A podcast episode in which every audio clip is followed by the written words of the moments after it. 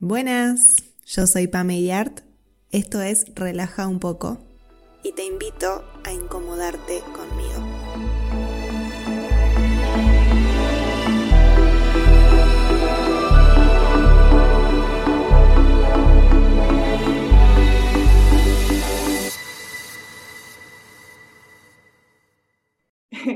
A Ana, eh, bueno, la presenté en el video anterior, eh, cuando hablamos sobre los excluidos, si no lo vieron, vayan a verlo, porque está buenísimo. Eh, Ana es una, en resumen, Ana es una de las terapeutas del club de terapeutas de Relajá, es consteladora, biodecodificadora, astróloga, lectora de registros, la tiene reclara. y hoy eh, la invité también a charlar sobre las lealtades desde el enfoque de biodecodificación. En el video anterior hablamos de los excluidos desde el lugar de eh, las constelaciones, hoy quiero hacerlo desde el lugar de biodecodificación, que también es una terapia que me encanta, eh, que hemos hecho varias sesiones juntas, me encantaron. Em, y bueno, primero me gustaría que nos cuentes, para los que no sepan, qué, son la, qué es la biodecodificación y cómo qué se ven las sesiones. Bueno, gracias, Pame, nuevamente. Eh, bueno, en una sesión de, de biodecodificación, precisamente nosotros decodificamos, desprogramamos algo de la vida de la persona que venga a la consulta, ¿no? Generalmente, digo generalmente porque a veces se traen situaciones, pero generalmente se traen síntomas relacionados a enfermedades físicas. A veces situaciones repetitivas también, ¿no? Que vive la persona. Entonces nosotros a través de la técnica de biodecodificación, es recorrer la línea biológica de esa persona, desde el momento actual que la persona trae hasta llegar al el origen de ese síntoma o de esa situación repetitiva. Eh, y, la, y, la, sesión, a diferencia de lo que es constelaciones, no trabajamos con un espacio ni con representantes, sino que más bien es con una inducción, ¿no? Como meditativa, y a través de preguntas, que biodecodificación en relación a ese síntoma o a esa situación repetitiva, va haciendo preguntas que va dando, van dando información. Entonces, a medida que vamos recorriendo, toda esa información se va uniendo hasta llegar al origen. Y en el momento del origen se hace un ejercicio para la desprogramación. ¿No? desprogramar el origen de ese síntoma o de esa situación. Generalmente, después de la sesión, queda tarea para el hogar. ¿sí? a diferencia de una constelación que quizás no hay más que no hablar del proceso y dejar que el alma vaya acomodando, en el proceso de bio generalmente queda alguna tarea y estas tareas tienen que ver con actos de psicomagia, psicomágicos. Son ejercicios de escritura, a veces también pueden ser de meditación, a veces pueden ser ejercicios con el cuerpo, ¿sí? dependiendo del síntoma o de la situación que se trabaje. Y generalmente esa tarea es de 21 días o más, ¿no?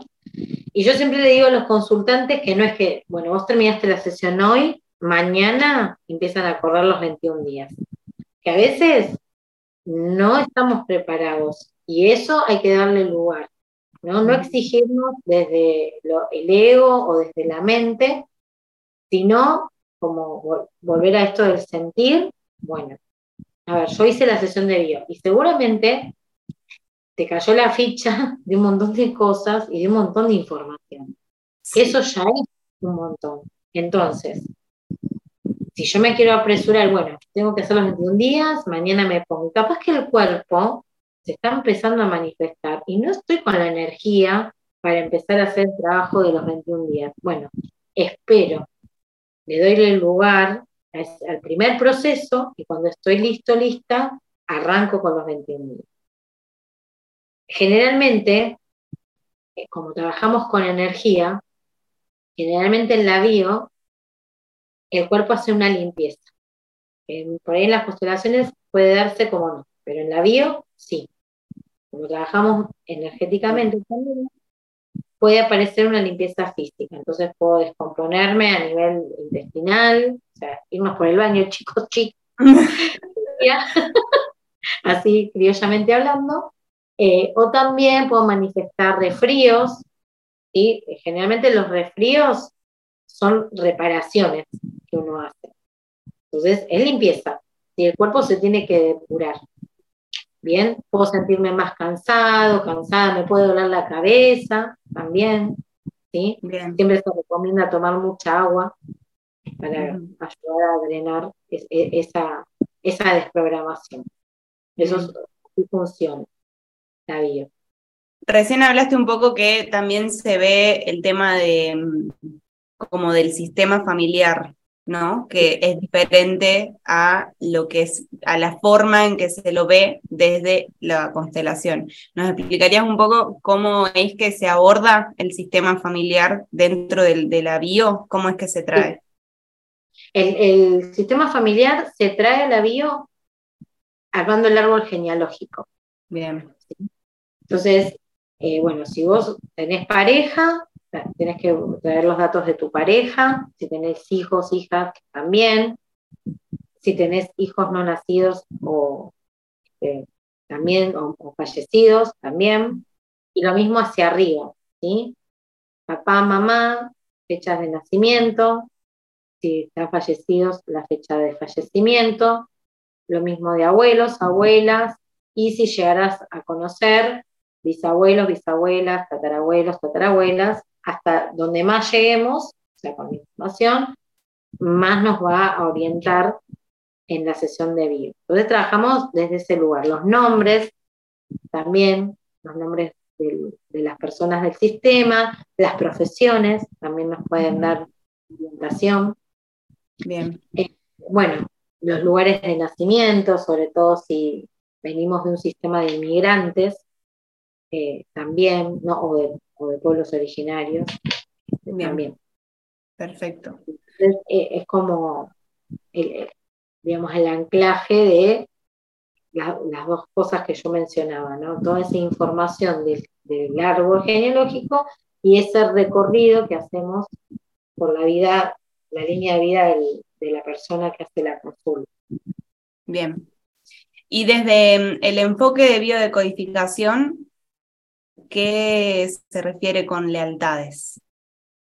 Bien, lealtades es precisamente, digamos, valga, la redundancia, es ser leal a alguien, ¿no? O a algunos, porque a veces pueden ser varios, por cuestión de cadena de repetición del sistema familiar. Y yo puedo ser leal inconscientemente a través del síntoma o de la situación repetitiva. Bien. ¿no? Eh, dependiendo de cuáles sean, bueno, es el trabajo que vamos a tener que mirar. Y ese, ese, esa lealtad la, la descubrimos eh, con estos ejercicios de mirar el árbol y mirar nombres, fechas, profesiones, ¿no? Y sí, a veces puede pasar que mm, tenemos el árbol como con poquita información, por ahí llegamos hasta los abuelos maternos y paternos y nos falta toda la línea de más arriba, y por ahí nuestra lealtad no está especificada en esos que podemos ver, digamos, físicamente tangibles, sino que están más atrás. Bueno, ¿cómo, cómo aparece esa información? Va a aparecer cuando desprogramemos, ¿no? En el recorrido que vamos hasta el origen, la persona, eh, cuando nosotros vamos al origen, hacemos un ejercicio, ¿no? En la sesión, para desprogramar y que la persona termina de hacer el ejercicio, siente un alivio, pero siente que no es, no es del todo. Okay. Lo, siente, dice, ay, sí, sentí un alivio, pero me queda una angustia, por ejemplo. O, sí, sí, la verdad que me siento aliviada, pero me duele la cintura. ¿Sí? O me duele el brazo, o la mano derecha, o me pesa el hombro. Bueno, si todavía el cuerpo sigue registrando alguna molestia, quiere decir que hay una lealtad a alguien más, que no es solamente el origen de su línea biológica, sino que está siendo leal a través de, ese síntoma o situación a alguien del sistema. Pero por ahí miramos el árbol y no tenemos la información, porque por ahí de lo que están eh, no nos da la información de que es leal a ninguno de esos. Entonces decimos, bueno, vamos a tener que hacer, se llama meditación de cortes de lazos nocivos para llegar a ese ancestro o ancestra de más arriba, ¿sí? Eh, bisabuelos, tatarabuelos, bueno, la información que quizás no nos muestra el árbol, para cortar esa lealtad y que la persona pueda vivir, digamos, su vida plenamente sin ese síntoma o sin esa situación repetitiva. Bien. ¿Y hay distintos tipos de, mm, como de lealtades o, clasificaciones de lealtades? Sí, sí, tiene esto, ¿no? Que, hablábamos de los síntomas, que puedo traer por lealtad de enfermedades de algunos miembros del sistema familiar o situaciones repetitivas, que pueden ser los abusos, eh, bueno, los hijos no nacidos. Bien. Eh, por ahí hasta, no sé, cumplir con mandatos también a veces, en la lealtad de, eh, por ejemplo, ser madre sin querer serlo. Mm. ¿no? Ahora, escuchamos tanto. a veces somos leales inconscientemente al mandato familiar. todas las mujeres del clan tuvieron hijos, como vos no vas a tener. Claro. Eh, eso, o al revés. O, aborto. Vos, claro, vos tenés un montón, ¿cómo tenés un montón de hijos? Y no sé, la abuela, pasa que bueno, si llegamos al mundo es porque la abuela o alguien, este, pero eh, una tía, vamos a suponer, ¿no? ¿Cómo vos tenés tantos hijos y mi hermana, ¿no? que es tu tía, no puedo tener ninguno? Por ejemplo, ¿no? Entonces ahí ahí no es por ahí tanto una lealtad, sino como la confrontación de hacerlo distinto, ¿no? Claro. Wow. Entonces, eh, bueno, desde ese lugar también se puede ser a veces, bueno, leal al, sistema. Siempre la lealtad nosotros la, denominamos como algo inconsciente. no, es que, no es que lo hacemos inconsciente. Totalmente. Incluso puede pasar al revés, ¿no? Como esto de, que hablábamos antes de, eh, de los abortos, o de, ya sea espontáneo o, inducido, lo que sea, pero a veces esto de eh, sostener como el mismo patrón o siendo leal a alguien que no pudo tener, o cosas, o sea, es, las, opciones son infinitas, ¿no? Las posibilidades. Las posibilidades de, de lealtades, sí. Eso va a depender de, de lo que vos Em, identifiques, ¿no? Como algo que uno ya no quiere más en su vida, como puede ser un síndrome de una enfermedad o una situación que se repite. Y a partir de ahí, bueno, trabajamos. A veces, ya te digo, puede aparecer llegar hasta el origen y ahí desprogramar por la evidencia propia de la persona que hace la consulta y otras veces, aunque se llegue a ese origen, queda algo más resonando en el cuerpo. Entonces ahí vamos a mirar la lealtad. Y eso tiene que ver, ser leal para la supervivencia del clan. ¿no? Claro. el clan sigue viviendo porque yo soy leal a este síntoma o a esta situación repetitiva. Y una vez que lo hacemos consciente y rompemos de alguna manera con ese lazo, no es que dejamos de pertenecer, ni por el contrario, sino que mi sistema me lo va a agradecer. Totalmente. Voy a liberar hacia atrás. Generalmente envío, decimos, siete generaciones hacia atrás, siete generaciones hacia adelante. Las cosas que hace el alma para pertenecer al sistema, ¿no? Puta madre. Sí. Sí. Y no dimensionamos, nuestra mente no dimensiona ni a palos. No, no, no. No, lo que la mente muchas veces hace es bloquear estos procesos que alma.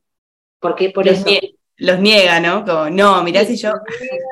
No los, o porque no los dimensiona, o porque, bueno, no, esto es mucho, déjame así, sigo repitiendo, no sé. Totalmente. Em, para adherir un chismecito, ¿tenés algún ejemplo que nos puedas traer de sesión eh, donde haya habido una lealtad? Em, tengo una, una, sesión donde la persona es una consultante y, bueno, trajo su hipotiroidismo diagnosticado eh, particularmente después de tener a su segundo hijo, segunda hija. Eh, al principio, bueno, ella dice, yo lo vinculé, bueno, como había tenido ciertos trastornos en el embarazo, eh, fue como un disparador el hipotiroidismo de las consecuencias del estado hormonal de ese embarazo, ¿no? Pero después empezó a dar cuenta que mirando por ahí su línea biológica, había ciertas mujeres con hipotiroidismo en el familiar. Entonces, bueno, le empezó a llegar esta información de la biodecodificación y lo trajo a la consulta. Entonces, bueno, primeramente hicimos el recorrido biológico de la persona, llegamos hasta el origen. Lo que nosotros tenemos los biodecodificadores es la información, ¿no? Como el diccionario, por decirlo de alguna manera, de que el síntoma va ligado a qué parte del cuerpo y con qué está relacionado. En este caso, el hipotiroidismo, bueno, la glándula tiroides regula el metabolismo ¿no? del cuerpo, pero está ubicado en la garganta. Muchas veces está ligado a lo que no se pudo decir. Entonces ahí podemos hablar de los secretos familiares. Entonces, vamos al origen en el recorrido. Y ahí la persona, bueno, aparece algo de lo que en su historia, ¿no? No pudo decir se desprograma, lo dice a quien quería decirlo, pero algo todavía esto seguía como ahí resonante, como que no terminaba de liberarse del todo, aún pudiendo decirle a quien debía decirle lo que en su momento no pudo.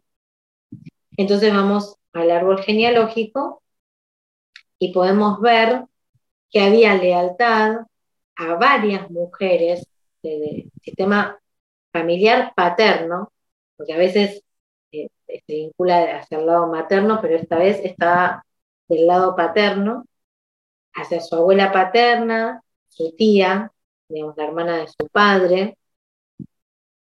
Y bueno, aparece ahí algo que estas mujeres no pudieron decir porque eran sumisas, porque el hombre ejercía poder y autoridad, y ellas no podían decir y no podían elegir qué querían ser o qué querían hacer. Tenían que estar, digamos, ligadas a lo que, bueno, el mandato por ahí de la época, que era la mujer en la casa y los hombres en el trabajo. Y sobre todo su tía, ella contaba que le hubiera, le hubiera gustado hacer un montón de cosas fuera de la casa, y por responder a ese mandato no pudo, pero tampoco pudo decir lo que hubiera querido ser. Claro. Como que esto de que no tenían opción. Exacto. Entonces, bueno, desde ese lugar se trabajó después con una meditación que se llama cortes lazos nocivos, que no sé si la mencioné recién, y digamos como que, bueno, se rompe ese lazo de no poder decir a través de esa lealtad ella de alguna manera estaba haciendo lealtad a esa tía, ¿no? Y a esa abuela que en su momento no pudieron decir. Wow. y ella después de eso, eso fue como muy, así muy loco porque ella después de dos meses de haber biodecodificado, hablando, escribe, hablamos, y me, me, pasé para el otro lado, me dice. O sea, de hipotiroidea pasó a hiper. Entonces dice, ¿qué pasó acá? Porque ahora es otra enfermedad, el mismo de la glándula. Entonces yo le dije, bueno, y el médico dijo, no, me empezó a reducir la medicación, porque él me dice que bajando la medicación me va a pasar a ser hipotiroidea otra vez. Bueno, yo le dije que me vaya manteniendo al tanto y le recomendé hacer eh, una meditación después de 21 días eh, sobre todo para desbloquear el chakra de la garganta, ¿no? Y le dije que, siguiera, porque recién hacía dos meses, y generalmente vemos los procesos de tres meses en adelante. Entonces le dije que obviamente, la indicación del médico, que eso es fundamental, no es que porque biodecodificar, listo, dejo de tomar la medicación, no me hago más controles, sino que todo lo contrario. Total. Y bueno, después me fue manteniendo al tanto y en un momento el médico le suspende la medicación porque por más mínima que le daba, ella seguía hipertiroidea. Entonces el médico le dijo, mira, la vamos a suspender y en teoría entre dos y tres meses vos tenés que volver al hipotiroidismo. Bueno, pasaron siete años que estuvo sin medicación. Ya, yo le decía, por favor no deje de hacer los controles, ¿no? Porque lo médico no hay que dejarlo. Entonces, ella se hacía los controles una vez al año, como se los hacía siempre, y la, hormona estaba regular, digamos, eh, la levotiroxina que ella tomaba, la T4, la TH, la TCH, daban eh, normales. Y el endocrinólogo le dice, mira, la verdad es que no me explico cómo pasó esto, porque generalmente ella tenía 40 años en ese momento, generalmente esto se da en adolescentes que tienen, digamos, como el ciclo hormonal en movimiento y acomodándose, y puede pasar. Pero ya hay gente que está en tratamiento como vos, no se suele dar. Y, ella me dice, y yo no, me animé a decirle que había biodecodificado, pero porque bueno, por ahí en ese momento ella me decía, no lo veía como receptivo al médico de este tipo de, terapias, viste que hay médicos y médicos. Y, y bueno, y sí ella volvió a tomar medicación, pero fue después de la pandemia, que me escribió, eh, pero no para pedirme una sesión, sino para contarme que había volvido a la dos, eh, había vuelto, perdón, a la dosis mínima, eh, pero que ella pudo registrar enseguida que fue. Digamos que fue lo que no pudo decir y a quién, entonces como que hizo el ejercicio eh, y lo, desprogramó, digamos, ella, no, necesitó de, hacer la sesión porque había registrado que hubo algo que no pudo decir. Y bueno, y lo trabajó y después de un tiempo otra vez se estabilizó. Tremendo. Lo importante que es hacer consciente estas cosas, ¿no? Y, seguir los procesos y, estar conscientes de lo que le pasa a nuestro cuerpo y conscientes también de lo que, wow, es zarpado. Totalmente. Y, esto de, importante, de registrar, ¿no? El proceso y lo, la capacidad que tenemos de, poder nosotros mismos después, de como ser nuestros propios desprogramadores, una vez que lo hacemos eh, consciente. Digo, que no pase como por alto. Sí, totalmente. Wow. Em, ahora que hablas, eh, me gustaría que antes de terminar le demos un, espacio a esto de los secretos. Em, ¿Se me ve un poco oscura? Creo que es porque está bajando la luz. Ahora es como que bajó la intensidad de la luz. Ok, pero ¿se me ve bien? Yo te veo, ¿eh? Se ve que se bajó la intensidad, pero se ve. Está perfecto, buenísimo. Entonces ya, ya en un ratito ya terminamos, pero me gustaría darle como un espacio a esto de los secretos familiares. Em, de la importancia que por ahí em, hay que darle al proceso de cada uno y, esto no de respetar los, los, tiempos, como en el momento en que ella fue a la sesión y surgió esto del secreto, era el momento para, eh, para, para darle luz al secreto, pero esto que, que por ahí charlamos de, de no querer apresurar las cosas o no entrar en esta de yo voy a hacer, quiero que hablemos de, de todo. No, no. Sí. No, es que cada cosa, digamos, cada cosa tiene su momento, ¿no? Y el momento que, nosotros sentimos que lo queremos traer un espacio holístico, ese es el momento, y no era ni antes ni después. Eso por un lado, ¿no? Y por el otro, esto que aparece en los secretos, esto como en este ejemplo que yo les contaba, ella no, no fue a contarle a su tía, digamos. Claro. ¿Viste que vos no pudiste decir esto? Bueno, por eso vos tenés hipotiroidismo. No, no, no, lo hagan. claro, ella lo pudo ver, trabajó amorosamente con, con su proceso, también en la meditación con su tía, pero no fue a, decirle, tía, eh, biodecodifica, porque es porque vos no pudiste decir, no, porque la tía eh, se bancó el hipotiroidismo, sí es medicada, y no pudo ver eh, eh, que tenía que ver con esto que ella no pudo decir. Y quizás todavía no estaba preparada y no esté preparada quizás nunca para verlo. Y, bueno, y ella, en su lugar de haberlo visto, tiene que ser respetuosa con el proceso de, esa tía, ¿no? Que ella lo haya visto no significa que, bueno, lo voy a vociferar ahora a, todo mi sistema, porque cada quien tuvo su lugar y si alguien no pudo, es porque no pudo. Y necesitó, digamos, vivirlo de esa manera. Total. Esto que, que se, se, está hablando mucho últimamente, que yo siempre lo traigo de aprendamos a hablar, a decir las cosas y demás, eh, siempre es desde uno, ¿no? Para uno decir, como animarse a hablar y a, sacar, pero no obligar al otro a hablar de cosas que no está listo o que siente que es mejor callarse, como respetar el proceso del otro, porque justamente uno por, por traerlo a la mesa, con esto de lo traigo a la mesa para ayudar, termina lastimando al otro o termina presionando a hacer algo que, como, que no es necesario. Y también esto de, em, como, ay, iba a decir otra cosa y se me fue. No, yo te iba a decir esto, que forzar decir algo a alguien del sistema, porque yo lo vi, eh, es perjudicial para el sistema y para la persona. Digamos, porque, viste, eso después como hablamos vuelve de una manera. Como estamos moviendo energía, si no somos respetuosos con ese proceso, después desestabilizamos lo que pudimos lograr. Entonces tenemos que ser también muy cuidadosos.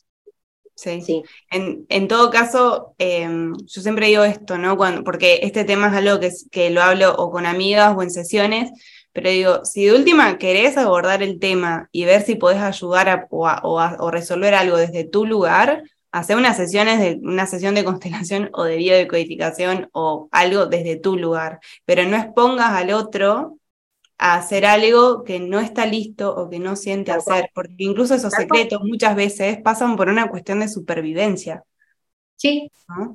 Entonces, eh, respetar, a esto iba a decir, como que no solamente es lastimar al otro o ponerlo en un lugar que no está bueno, sino también que a veces, a veces lo hacemos desde esta cuestión de lo tengo que ayudar, no tengo que salvar, debo ayudar porque yo sé esto, ¿no? Como esta postura es del salvador o salvadora que no ayuda a nadie, digamos. Acá no, vinimos a salvar a nadie, vinimos a sanar cada uno en su propio proceso y el resto que haga lo que pueda con lo que tiene, ¿no?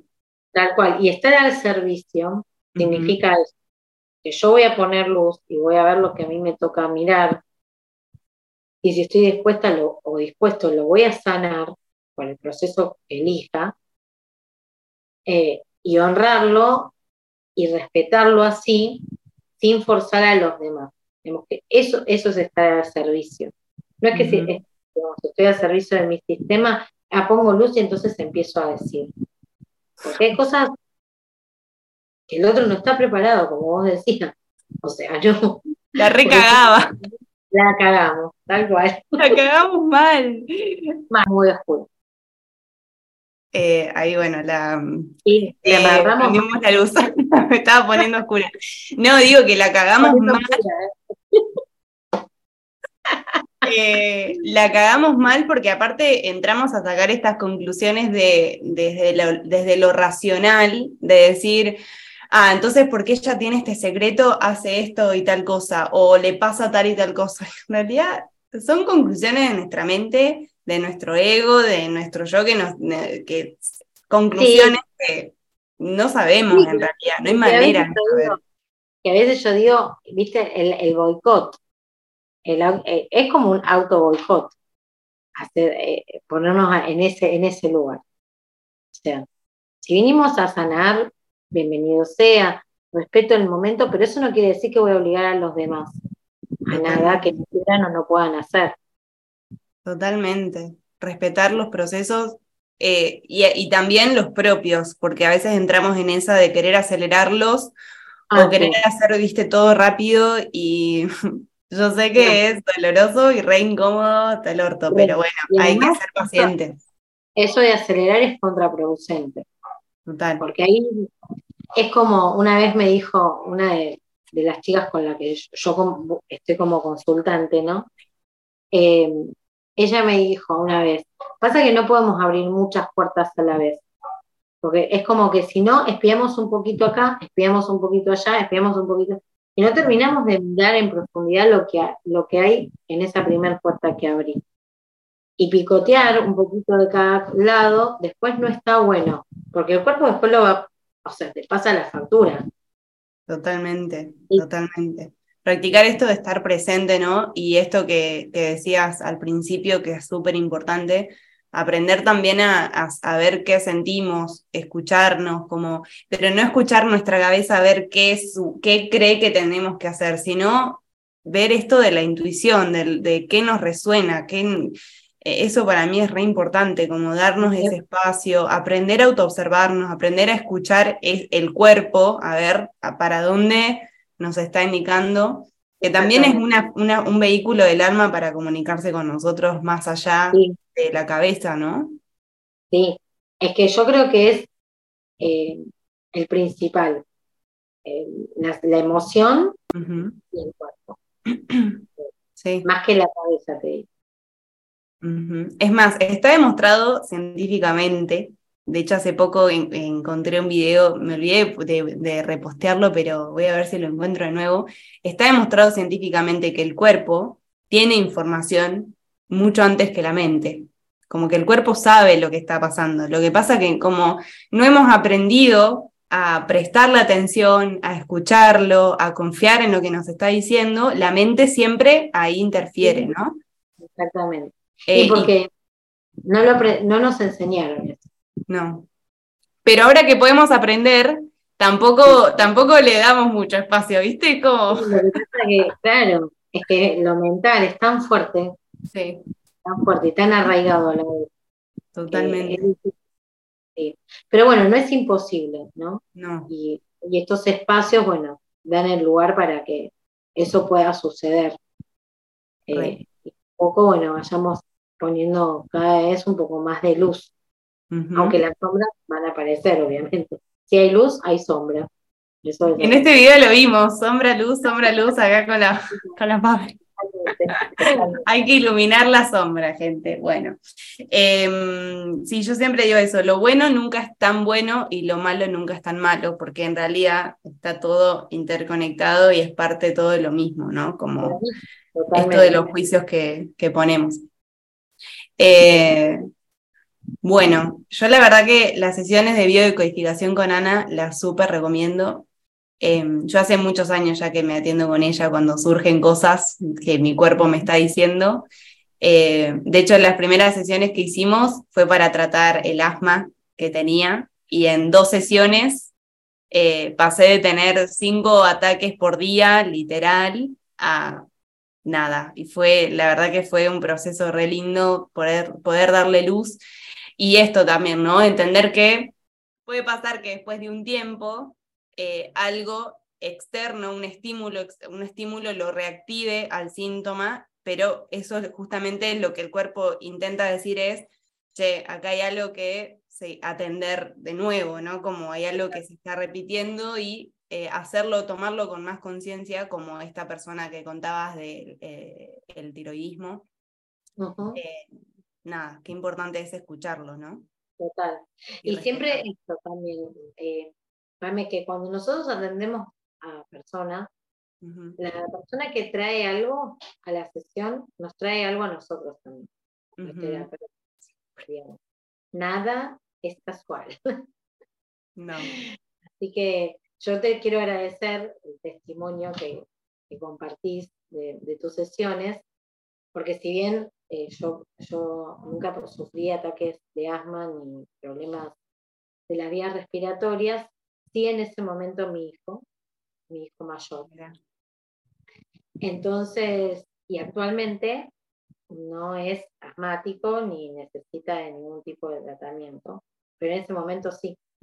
Mira. Entonces, también, digamos, a través de la biodecodificación del consultante o de la consultante, algo en el campo de resonancia, de sintonía de, la persona que realiza la terapia, siempre hay.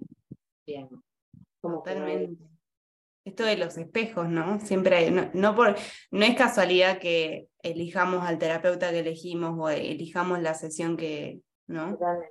Y a veces también es esto de, a veces yo elijo un terapeuta especializado en bio y por ahí me acompaña durante un tiempo. Después es como que se termina, porque todo es un ciclo que tiene un, fin, y después sigo por, con otro, o quizás no biodecodifico más, o, voy por otro lado, digo, Es como elegir a tu astrólogo, tu astróloga, tu psicólogo, tu psicólogo es un poco así. Total. Eh, y aparte de lo que hablábamos en el video anterior, Em, esto de que estas terapias también son complementarias, entonces capaz hay momentos o procesos que nos resuena más tratarlo con una determinada terapia o complementar con dos diferentes. Yo siempre, a mí me gusta con estas cosas, no, no, bueno, en realidad todo, pero como esto de no tomarlo tan en serio y como no con algo, porque no hay una estructura o un paso a paso para eh, como resolver las cosas o para tratar con las terapias, sino como decir, bueno, a ver, eh, de hecho lo, he hecho con vos, de decir, bueno, a ver, hago constelaciones con vos para tratar este tema y después con alguien aparte dándome el tiempo y el espacio y, y, y sintiendo cuándo estoy lista para hacerlo, hacer, por ejemplo, una regresión para verlo desde mi propio proceso.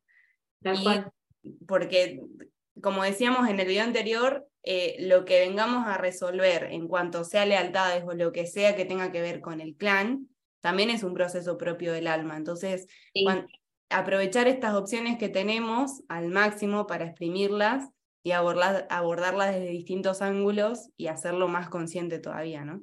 Totalmente. es que de eso se trata, ¿no? No que, digamos, no quedarse con una sola mirada eh, sino que más bien integrar, pero con, cada cosa a su tiempo. Tampoco querer hacer todo junto, porque no, no, le, no va a servir, digamos, porque e, es tanta la información que empezamos a recibir que el cuerpo, el alma, las emociones necesitan asimilarla. Porque a veces por ahí desde lo mental, ah, bueno, sí, ya entendí, listo, ahora sigo con esto, ah, listo, ya entendí. No, pero bueno, bárbaro que lo entendiste y está genial, pero darle lugar a tu cuerpo, a tu emoción, a tu alma para que eso se acomode. Total. hay un movimiento cuántico que, de energía que no podemos dimensionar ni entender ni, ni ver y hay que darle espacio, totalmente.